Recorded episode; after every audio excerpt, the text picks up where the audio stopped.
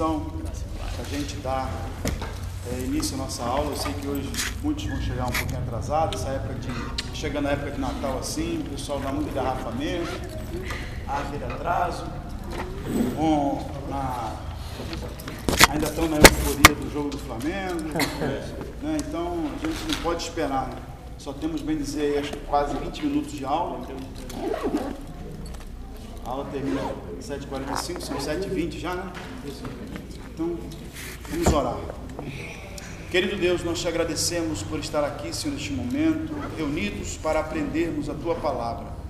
Pedimos a Deus que este ambiente seja, Senhor, preenchido da tua presença e que nada venha impedir, Senhor, ou anular o conhecimento da tua palavra, da verdade. Revela-nos, inspira-nos e assim, Deus, faça-nos aplicar a sua palavra em nossas vidas. Oramos a Ti, Senhor, pedindo a Sua misericórdia sobre a minha vida que vou instruir os Teus filhos, aqueles que estão a caminho, Senhor, guarda, livra, para que possam chegar em paz. Assim, Deus, fica conosco. No nome do Teu Filho amado, nós oramos. No nome de Jesus, nós te agradecemos.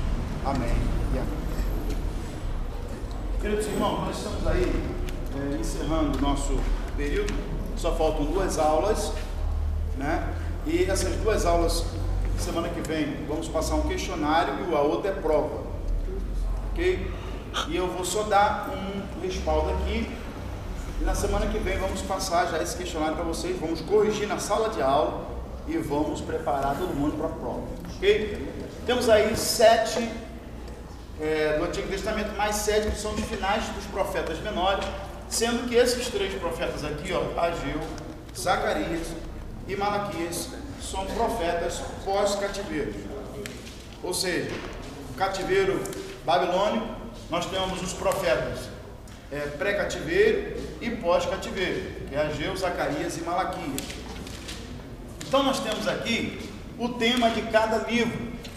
É, nós temos aí o livro de Miqueias, que Deus usa esse profeta para se levantar contra uma liderança corrompida. É, é muito difícil você, hoje, ter que se levantar como um homem de Deus contra uma liderança que está corrompida, não é verdade? Mas Deus tem seus meios, Deus tem as suas maneiras. Quando eu falo aqui levantar como liderança né, corrompida, eu não estou falando bater de frente, eu estou falando dos artifícios e meios que Deus utiliza para realmente entregar a mensagem a uma pessoa que está realmente como líder. E Deus vai usar o Miqueias. Já aqui o profeta Naum, é um profeta que Deus usa para falar contra a cidade de Nínive. Quem é que falou contra a cidade de Nínive? Jonas. Só que Jonas, ele ministrou sobre a destruição de Nínive para a salvação. Porém, Nínive pecou e 80 a 100 anos depois, o Senhor vai trazer uma sentença contra Nínive através do profeta Naum. Paz, querido. Então, depois de Jonas, porque a, a nação se converteu, mas a nação ela pecou e não se arrependeu também do seu pecado. Então Deus agora vai usar a, a, o profeta Naum para profetizar contra a cidade de Nínive. Então nós temos o tema aqui, a revelação da justiça de Deus.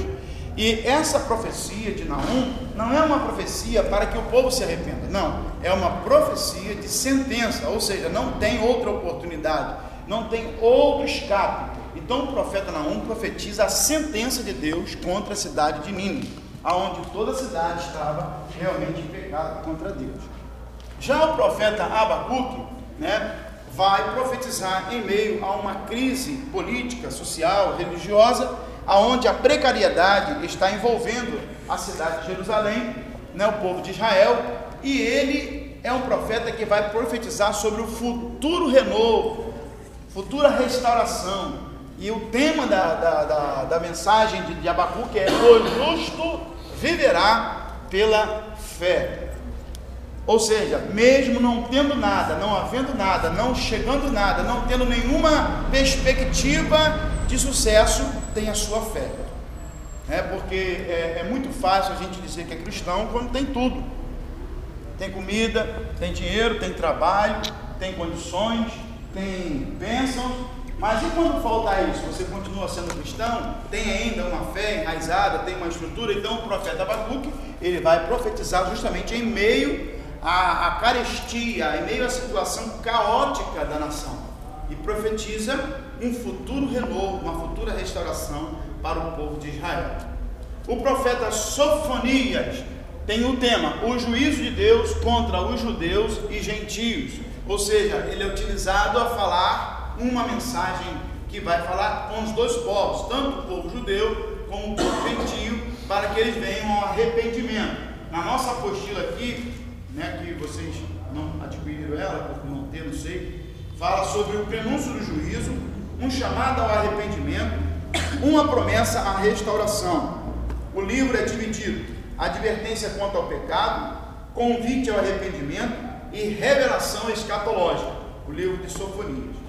Já o livro de Ageu, Zacarias e Malaquias, que são os três livros que são pós-cativeiro, ou seja, quando o povo está sendo levado pelo, pelo rei Ciro, pelo imperador Ciro na época, a voltar à sua nação. Eles saem da Babilônia e eles vão voltar à sua nação. Quando a nação chega na cidade toda, é, é, é vamos dizer assim, destruída, eles procuram então se estabelecer e montarem, construírem as suas casas primeiro. Nisso, tanto os muros como, os, como o templo estão destruídos. Então vai ser é, uma, uma mensagem profética de Ageu para que eles venham reedificar o templo. O de Zacarias, a restauração de Israel, e Zacarias, a audiência de Deus contra Israel. Por quê? Porque em, nesses três profetas aqui, a nação, ela, quando voltou, ela estucou as suas casas e eles ficaram acomodados eles abandonaram o templo, abandonaram toda a reconstrução da cidade, e então Deus então vai trazer esses profetas para animá-los e também cobrar deles. Né? Observe só que o profeta Ageu, ele vai fazer menção da última casa, dizendo, profetizando que a segunda casa será, a sua glória será maior do que a primeira, para animá-los, para reativá-los. E eles vão, é, pelo pelo Zorobabel, eles vão se sentir avivados, renovados para a reconstrução do templo.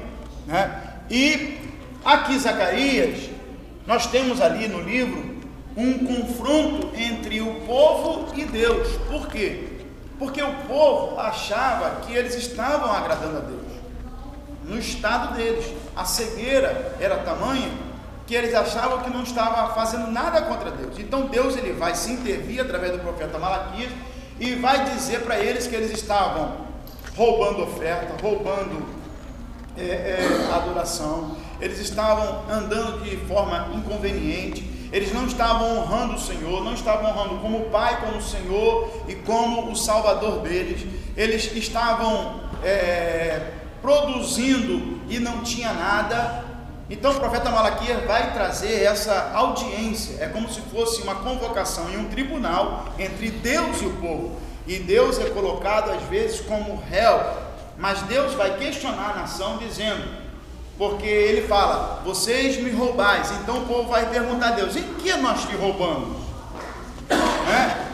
Vocês não estão me honrando. Aí eles vão responder para Deus: "Em que não estamos te honrando?"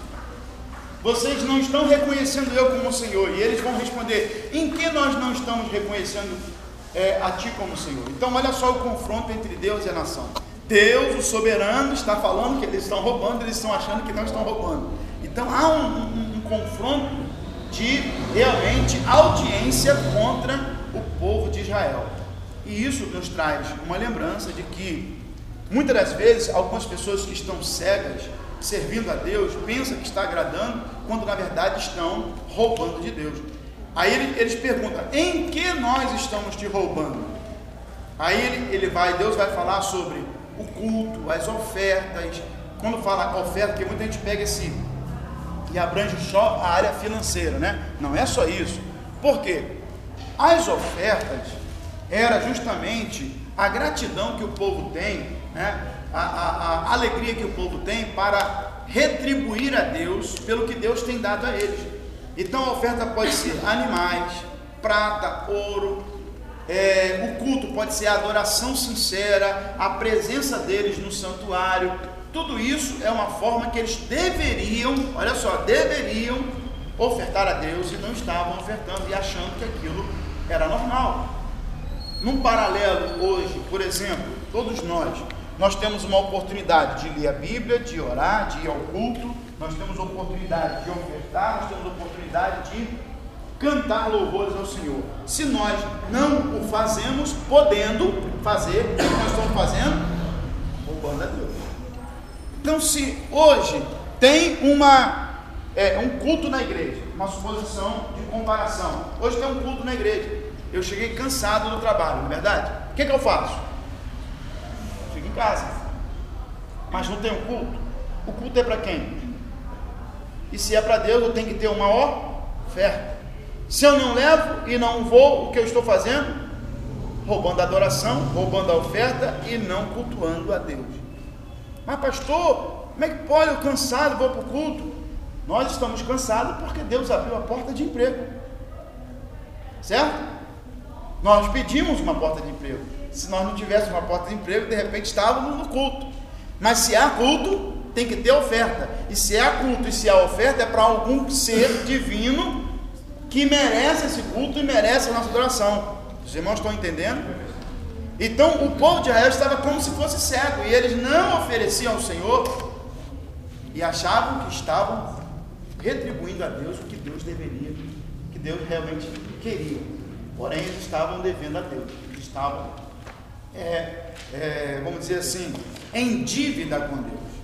E nós, seres humanos, aqui também, no nosso momento hoje, às vezes nós achamos que estamos servindo a Deus bonitinho, que estamos agradando a Deus e achamos que somos até o bam, bam, bam que nós estamos até 100% na cota com Deus, quando na verdade nós nunca vamos ficar 100% na cota com Deus. Sempre vamos estar devendo a Deus. Por exemplo, ao, acordar, ao acordarmos, já devemos acordar adorando a Deus. Só pelo fato de você respirar o ar, já é motivo de agradecer a Deus. Só pelo fato do seu, dos seus órgãos do corpo humano estar em pleno movimento e funcionando normalmente, já é mais um motivo para você adorar o Senhor. Se você abriu os olhos e conseguiu identificar entre o preto, branco, vermelho, verde, amarelo, se você conseguiu enxergar alguém ou alguma coisa, é motivo de você adorar o Senhor. Então, se nós formos ver, a todo instante nós temos que adorar o Senhor. O nosso culto tem que ser desde cedo, nós temos que voltar a nossa vida para Deus. Por quê, irmãos? Porque Deus nos criou para adorá-lo. Então, o livro do profeta Malaquias é justamente uma chamada de atenção daquilo que o povo achava que estava no, no seu 100% e não estava. E muitos de nós temos essa visão. Nós estamos achando que Deus já está satisfeito com a gente, com aquilo que a gente faz. E no, nós só somos, somos salvos, não é pelas nossas obras para Deus.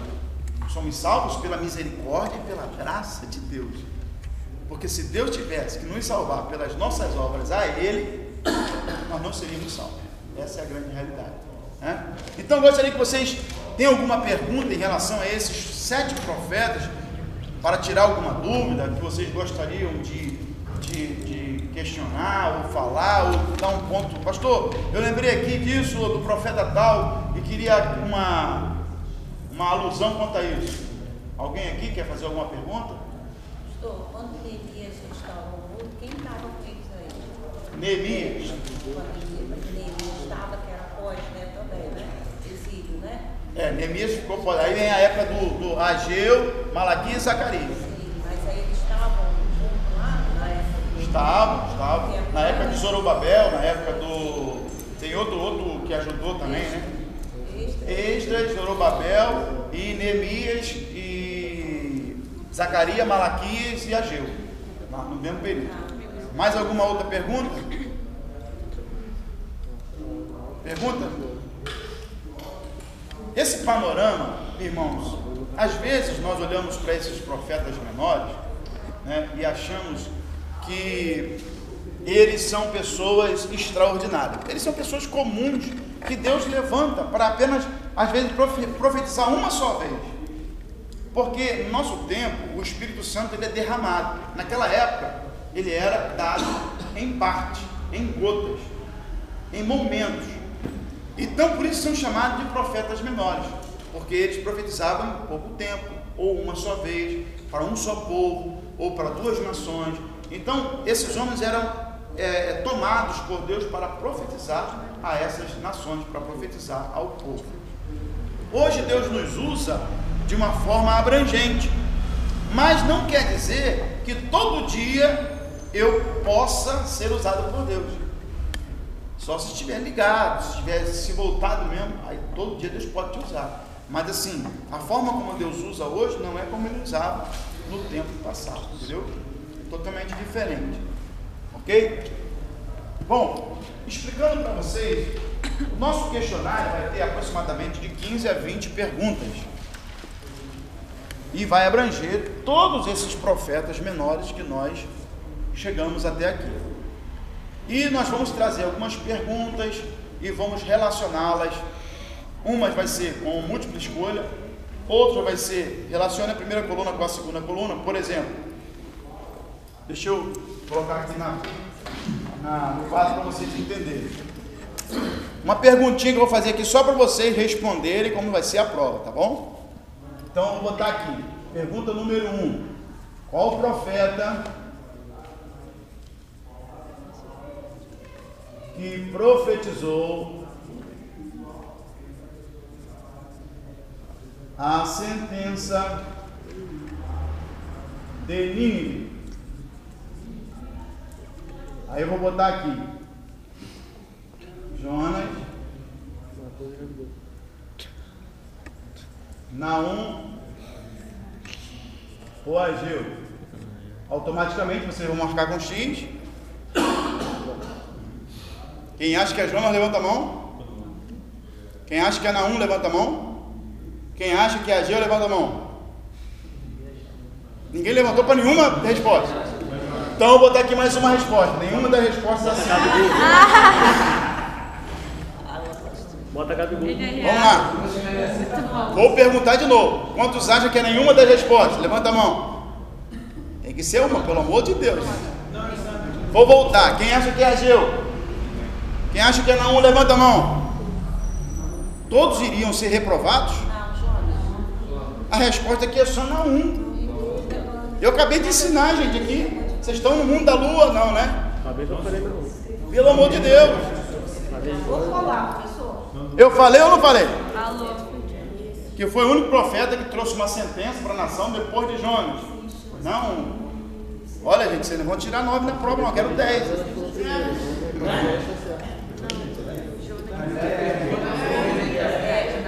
Bom, a segunda, a segunda.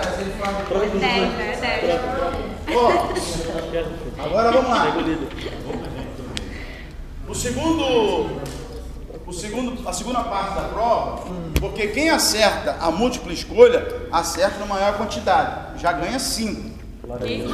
Então quem acerta a múltipla escolha já tem a nota 5. Uau. Já na segunda parte é dividido e na terceira parte é dividido. Como por exemplo, relacione a primeira coluna de acordo com a, com a segunda. Ou relacione a segunda de acordo com a primeira.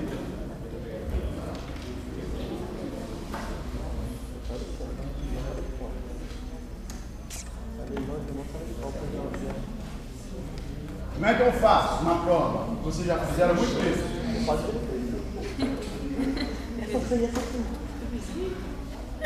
Então eu boto aqui uma suposição, tá? Vou colocar aqui, ó. Malaquias. Botar aqui. É,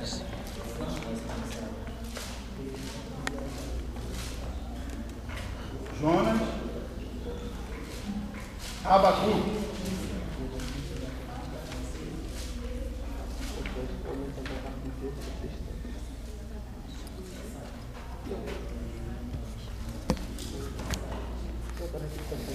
Aqui, ó, presta atenção.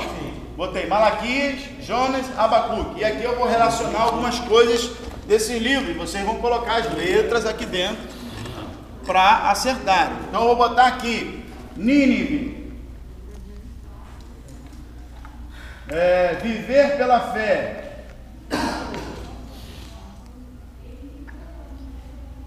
Deixa eu botar aqui outra aqui.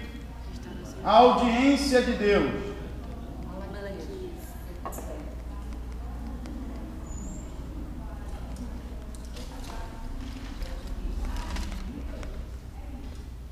Roubar oferta. É, miséria e calamidade.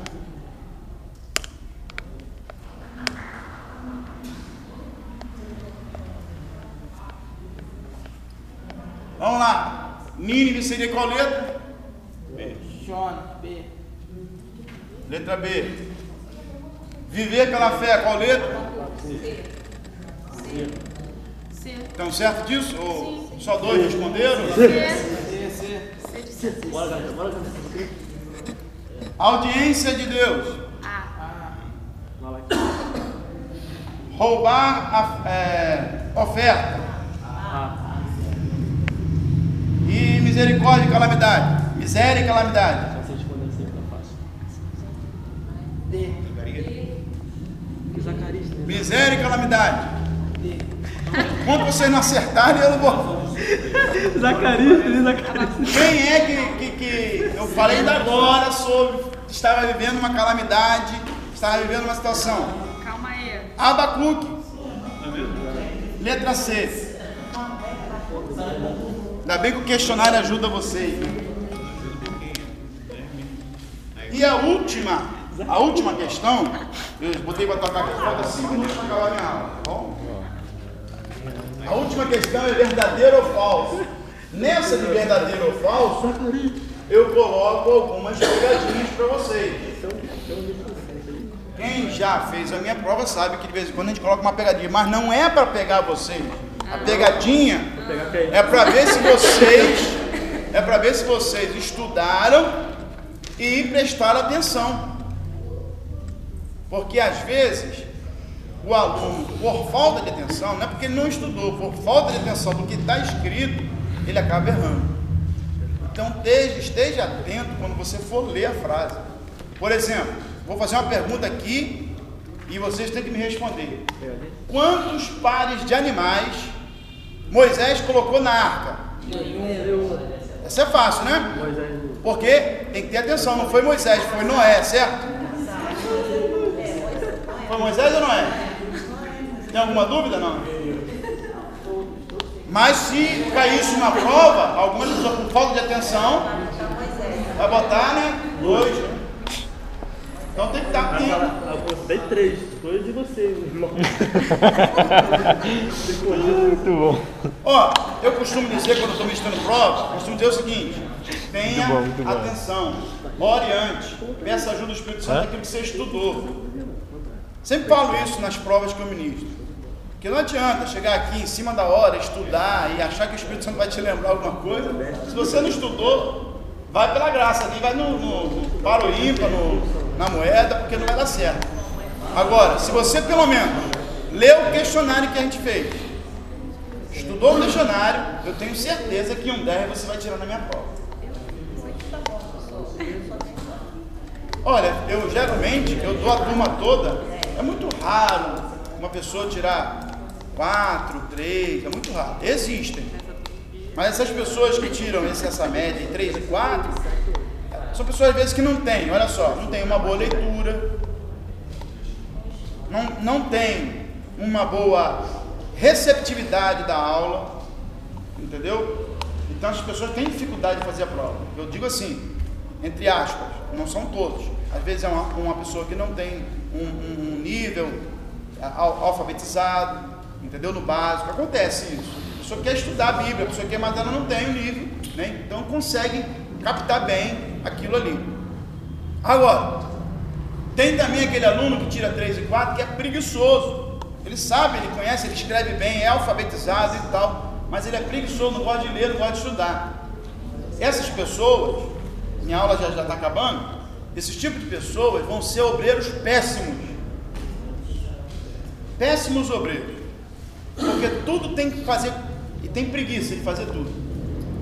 E eu entendo que para ser obreiro, uma vez que vocês estão estudando para ser teólogo, para ser obreiro, tem que ser aplicado, esforçado, dedicado naquilo que você está fazendo. Até porque não é um caderninho de escola, é a Bíblia.